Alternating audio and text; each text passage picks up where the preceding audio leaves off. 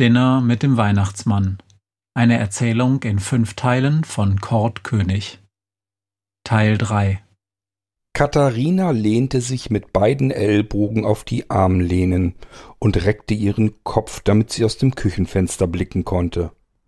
Unten auf der Straße, auf den Bürgersteigen, liefen die Leute langsamen Schrittes durch den Schnee nach Hause. Sie kamen aus dem Gottesdienst in der Kirche.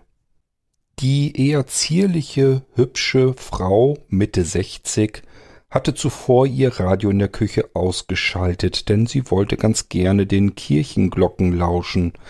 Diese hörte sie besonders gerne. Am Sonntag, jeden Morgen in der Früh, beim Frühstück und jetzt am heiligen Abend natürlich erst recht. Die Armlehnen drückten an ihren Unterarm und Katharina ließ sich zurückplumpsen. Sie hatte den ganzen Vormittag schon in der Küche gesessen und Plätzchen gebacken und einen Kuchen, und nun war sie dabei, das Abendessen zuzubereiten. Sie blickte zur Uhr an der Wand. Etwas Zeit würde ihr wohl noch bleiben, denn der Backofen war schon eingeschaltet und daran müsste sie jetzt nicht mehr viel tun. Im Topf war der Rotkohl soweit auch fertig. Sie müsste nur noch einen Apfel schälen, damit sie ihn in ihren leckeren Rotkohl hineinraspeln konnte. Sie ließ etwas Wasser in den Teekessel und stellte diesen Teekessel auf ihren abgesenkten Herd und schaltete die Platte ein. Dann rollte sie zum Tisch und nahm einen Apfel, um ihn zu schälen. In diesem Moment schien es ihr, als würde sie eine Zeitreise zurückmachen in die Vergangenheit. Sie hörte regelrecht die Stimme ihrer Großmutter. Schön machst du das, Kathi. Katharina sah auf ihre Finger und die Hände sahen so aus, als wären es kleine Kinderfinger. Und sie sah ihre alte Oma am Küchenherd stehen, damals auf dem Bauernhof auf dem Lande, als sie oftmals dort zu Besuch war. Oma hatte ihr damals gezeigt, wie man Rotkohl machte, Omas leckeren Rotkohl. Und heute, viele, viele Jahre später, machte Katharina den Rotkohl ganz genauso wie ihre Oma schon vor Urzeiten es gemacht hatte. Dann erinnerte sich Katharina wieder an ihren Friedi, Friedhelm, ihren Mann. Er war vor einigen Jahren bereits verstorben und seither lebte Katharina allein in der Wohnung der beiden. Friedi mochte Katharinas Rotkohl über alles. Er fand ihn so lecker, dass er sich von Katharina jedes Jahr zu Weihnachten Rotkohl zum Abendessen wünschte.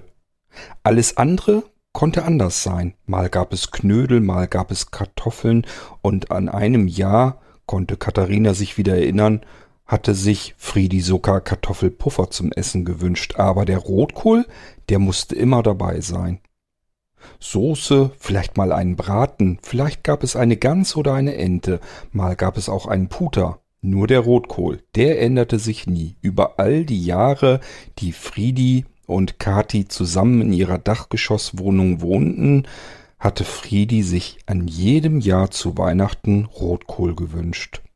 Und diese Tradition hatte Katharina beibehalten, auch nach Friedis Tod.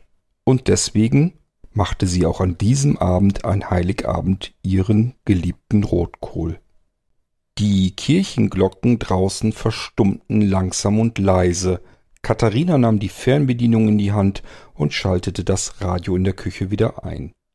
Es wurden, wie sollte man auch anders davon ausgehen, jede Menge Weihnachtslieder gespielt, mal klassische, gemischt mit etwas moderneren. Kannte Katharina das Lied, und das war meistens der Fall, summte sie es mit, oder, wenn ihr der Text einfiel, sang sie auch den Text mit. Der knallrote Apfel war schnell geschält und entkernt. Katharina nahm ein Zündholzschächtelchen, nahm ein Streichholz dort heraus und zündete das weihnachtliche Gesteck auf dem Küchentisch an. Sie machte es sich etwas gemütlich. Und nun plötzlich hörte man auch den Teekessel auf dem Herd pfeifen. Das Wasser war am Kochen. Ach herrje, den Tee, den habe ich ja ganz vergessen.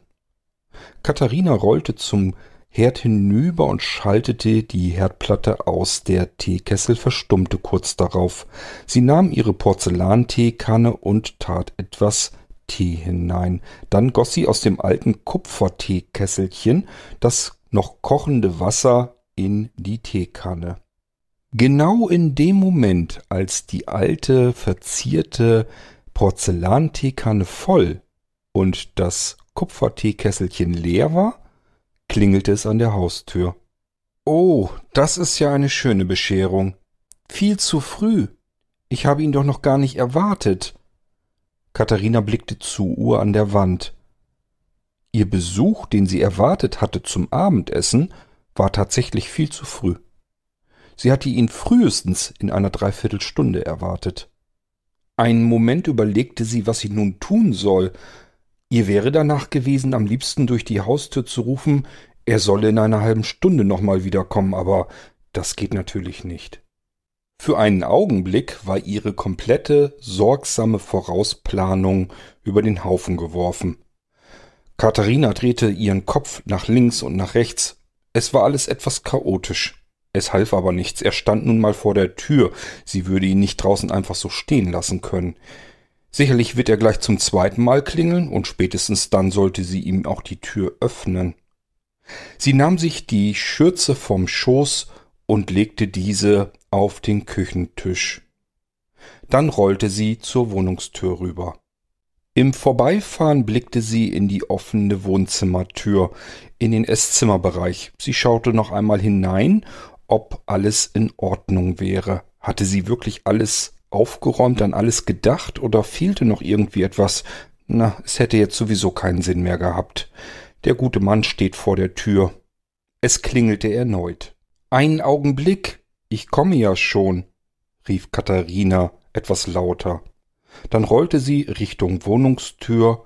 Rechts neben der Tür stand eine Kommode und über der Kommode hing etwas niedriger angebracht an der Wand ein Spiegel, in dem sich jetzt Katharina betrachtete.